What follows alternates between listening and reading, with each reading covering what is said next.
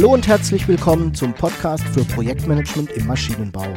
Das ist der Podcast für Menschen, die technische Produkte entwickeln. Aus der Praxis für die Praxis.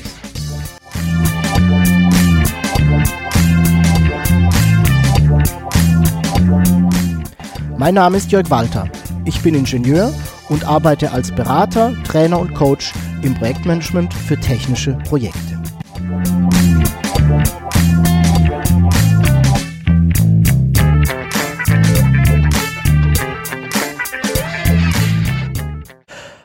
Und herzlich willkommen zum Podcast für Projektmanagement im Maschinenbau. Ich freue mich sehr, dass du auch heute wieder dabei bist und ich hoffe, du hattest eine erfolgreiche Zeit und bist mit deinen Projekten gut vorangekommen.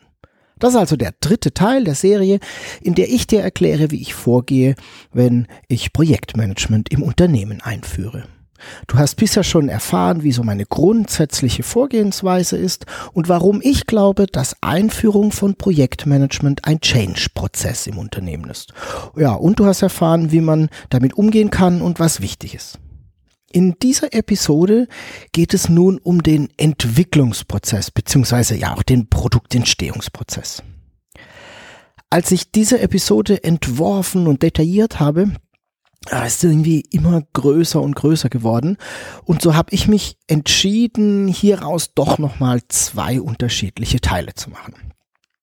Es gibt nun also diesen Teil hier, 3a würde ich mal sagen, und es gibt einen Teil 3b, den du in ja ein, zwei Tagen dann anhören kannst.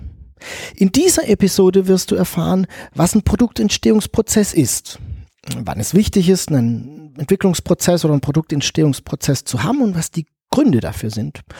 Ja, und wie ich vorgehe, wenn ich solchen Entwicklungsprozess erarbeiten soll. Und du wirst noch erfahren, was Arbeitspakete sind und wie man so etwas beschreiben kann. In der nächsten Episode, die ebenfalls noch diese Woche erscheinen wird, geht es dann um Rollen im Entwicklungsprozess. Du wirst erfahren, was eine Rolle ist und ja, warum du welche haben solltest und wie du die wirklich gut beschreiben kannst. Ja, bevor wir nun darüber sprechen, wann wir einen Produktentstehungsprozess benötigen und wie man so etwas erarbeitet, macht es vielleicht Sinn, mal kurz darüber zu sprechen, was denn ein Produktentstehungsprozess eigentlich ist. Vielleicht hast du den Begriff ja noch gar nie gehört. Okay, ähm, Produktentstehungsprozesse, die Abkürzung ist PEP, PEP, also Produktentstehungsprozess, die gibt es schon sehr, sehr lange. Ein PEP beschreibt die Abläufe der Dinge, die zu erledigen sind, um ein Produkt zu entwickeln, und zwar von der ersten Idee bis zur erfolgreichen Platzierung am Markt. Ja, er liefert also damit den Rahmen für Produktentwicklung oder auch Prozessentwicklung oder ja, manchmal auch Dienstleistungsentwicklung. Üblicherweise besteht ein PEP, ein Produktentstehungsprozess, aus unterschiedlichen Phasen, die eben die Abläufe in logische Schritte unterteilen. Und sie machen damit natürlich so ein Stück weit Komplexität besser handhabbar, ja, und geben auch einen Überblick. Hm, solche Phasen können zum Beispiel sein Ideensuche, Konzepterstellung, Entwicklung, Test und Verifikation, Serienanlauf, Serie. Das ist jetzt aber nur ein Beispiel. Die Phasen sind aus meiner Sicht sehr unternehmensabhängig. Hm, da komme ich aber später nochmal drauf. Jede dieser Phasen ist nun durch ein Gate oder ja, Quality Gate, ein Qualitätstor, ist der deutsche Begriff, getrennt. Ein Gate ist damit sozusagen ein großer Meilenstein, ein, ein Meilenstein, ein Gate, der diese zwei Phasen trennt. Und er kennzeichnet damit einen logischen Schritt im Projekt. Zusätzlich wird nun in jeder Phase noch dargestellt, was erledigt werden darf, welche Arbeitspakete erforderlich sind, um das jeweilige Phasenziel zu erreichen und ja, falls die Arbeitspakete logisch zusammenhängen, ja, wie das eben zu sehen ist. Du siehst, ein PEP beschreibt also zum einen die Phasen, die ein Entwicklungsprojekt durchläuft und er stellt eben dar, welche Arbeit jeweils zu erledigen ist. Und, das ist nun quasi der dritte Aspekt, er gibt wieder, wer die jeweiligen Arbeitspakete zu erledigen hat, welche Rolle im Projekt dafür verantwortlich ist oder im Unternehmen auch welche Abteilung. Am Ende ist ein Produktentstehungsprozess dann nun ein großer Plan der einen Überblick über die Vorgehensweise gibt, die Arbeit und die Arbeitsverteilung beschreibt. Bevor ich nun ein wenig dazu spreche, wie ich Produktentstehungsprozesse gemeinsam mit meinen Kunden entwickle, sollten wir uns noch mal ein paar Gedanken machen, warum man so etwas überhaupt braucht und wann es Sinn macht und wann vielleicht weniger. Zunächst mal geht es mir immer so, dass ich über den Begriff Prozess stolpere. Du auch? Ich habe in der Episode 2 ja mal darüber gesprochen, was ein Projekt ist. Du erinnerst dich, ne? Ein Projekt ist zeitlich begrenzt, hat einen Einmaligkeitscharakter und in der Regel eine gewisse Komplexität und es sind Menschen beteiligt. Wir haben also ein soziales System. Und das Gegenteil eines Projektes war, naja, ein Prozess, wiederholbar, klar beschreibbar, ja, und ohne zusätzliche Kommunikation völlig, vollständig umsetzbar. Ich verlinke das gern nochmal in den Show Notes, falls du dir das anhören möchtest.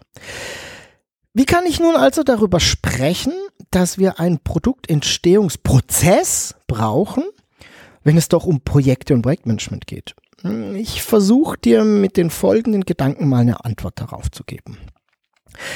Für mich ist der Begriff Produktentstehungsprozess oder Entwicklungsprozess sehr irreführend, weil er suggeriert, dass damit alles von alleine automatisch läuft. Ohne weiteres Zutun. Wir entwickeln und arbeiten den Prozess und dann ist quasi alles gut. Aber so ist es nicht. Wir haben schließlich Projekte, oder? Für mich wäre der Begriff Landkarte viel zutreffender. Projektentwicklungslandkarte eine Landkarte gibt Orientierung. Sie zeigt, wo wir stehen und ja, wir können anhand der Landkarte einen Weg an unser Ziel finden. Und das sind genau die Gründe, warum wir einen Produktentstehungsprozess oder vielleicht besser gesagt eine Produktentstehungslandkarte benötigen. Der Produktentstehungsprozess gibt Orientierung zur Vorgehensweise. Wir werden im Unternehmen neue Produkte, neue Prozesse, neue Dienstleistungen entwickelt. Es wird klar, welche Arbeit zu erledigen ist. Ja, und jedes Projekt hat die Möglichkeit, einen eigenen Weg zu finden, indem es eben überlegt, welche der dargestellten Arbeitspakete für das jeweilige Projekt erforderlich sind oder vielleicht auch nicht und welche gegebenenfalls noch hinzugefügt werden dürfen. Der Produktentstehungsprozess ist sozusagen ein vorgedachtes Entwicklungsprojekt. Eine Idee, wie es ablaufen kann. Lass uns noch mal kurz darüber nachdenken, für welche Unternehmen es denn Sinn macht, einen PEP zu haben. Ich bin der Meinung, dass das für alle Unternehmen zutrifft, die gleichartige Produkte entwickeln. Also zum Beispiel immer wieder neue Anlagen zur Bearbeitung von, sagen wir, Zylinderköpfen für Motoren oder so oder eben Komponenten, Steuerungen, Antriebe. Also Projekte, bei denen immer wieder eine sehr ähnliche Vorgehensweise gewählt wird. Unter Umständen hat ein Unternehmen auch verschiedene Geschäftsbereiche. In denen sind die Abläufe auf der Phasenebene zum Beispiel gleich. Auf der Ebene der Arbeitspakete unterscheiden sie sich aber. Das würde dann eher dafür sprechen, zwei sehr ähnliche, aber dennoch unterschiedliche Produktentstehungsprozesse zu haben. PEP steigert die Effizienz. Warum? Ganz einfach. Er gibt die Vorgehensweise vor, sodass das Projektteam nicht immer wieder über den ganz grundlegenden Weg ans Ziel nachdenken muss. Die Phasen sind klar und jemand hat auch schon über einen Großteil der Arbeitspakete nachgedacht. Ja, und diese auch schon beschrieben. Das Team muss sich diese Arbeit nicht mehr machen. Wurde nämlich schon erledigt, sondern es kann sich mit den Details des Projekts beschäftigen. Und das ist offensichtlich, ne? Das steigert die Geschwindigkeit im Projekt. So, dann lass uns mal zum eigentlichen Thema dieser Episode kommen. Wie gehe ich denn vor, wenn ich einen Produktentstehungsprozess erarbeite? Vorneweg sind wir erstmal ein paar Dinge wichtig. Erstens, nicht ich erarbeite den Prozess, sondern die Mitarbeiter des Unternehmens. Zweitens, Möglichst viele Menschen sind zu beteiligen, um möglichst viele Sichten auf die Projekte zu integrieren. Drittens, alle Abteilungen, die betroffen sind, sind zu beteiligen. Und du kannst dir jetzt natürlich schon vorstellen, dass diese Dinge, die mir da wichtig sind, solch eine, solch eine Erarbeitung schon ordentlich aufwendig machen. Ich bin jedoch der Meinung, dass es wirklich gut investierter Aufwand ist, denn das Ergebnis wird besser. Wir haben ja hoffentlich dann an alles oder zumindest das Allermeiste gedacht. Und das fast der wichtigere Punkt, das Ergebnis wird von allen getragen, beziehungsweise ist unsere Chance darauf viel, viel größer.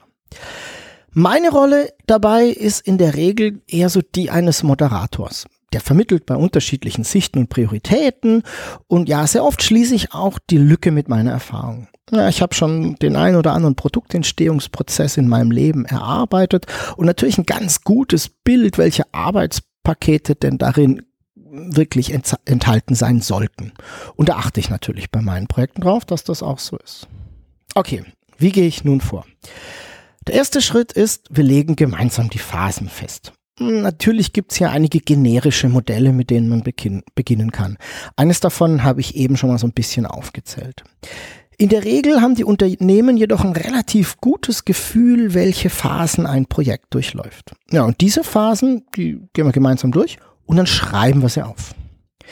Im zweiten Schritt beschreiben wir die Ziele der Phasen.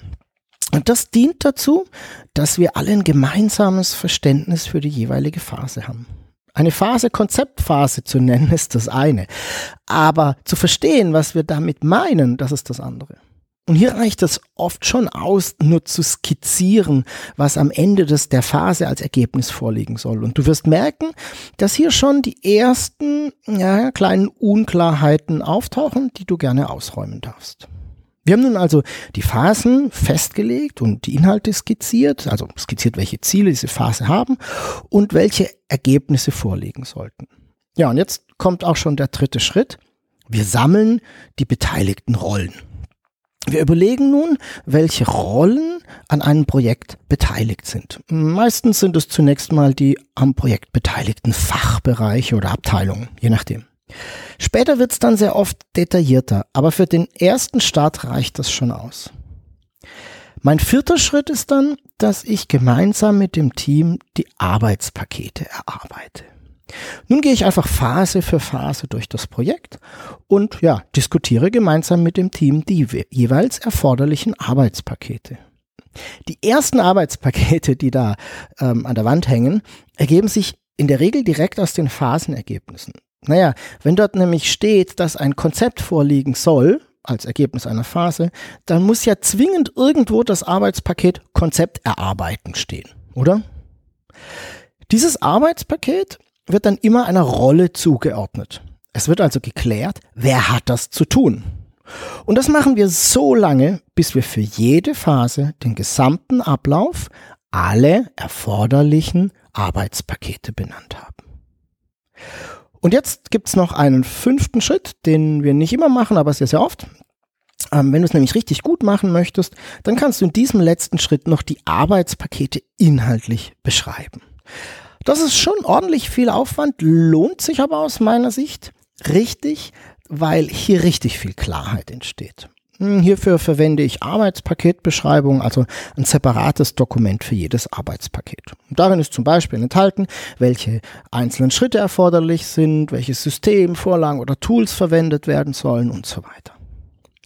Du siehst, hinter der Erarbeitung eines Produktentstehungsprozesses steckt eigentlich keine große Geheimwissenschaft. Ein paar Gedanken möchte ich dir zum Schluss aber gern noch mit auf den Weg geben. Alles, was ich dir eben beschrieben habe, ähm, sollte in, aus meiner Sicht in der Form von Workshops erarbeitet werden.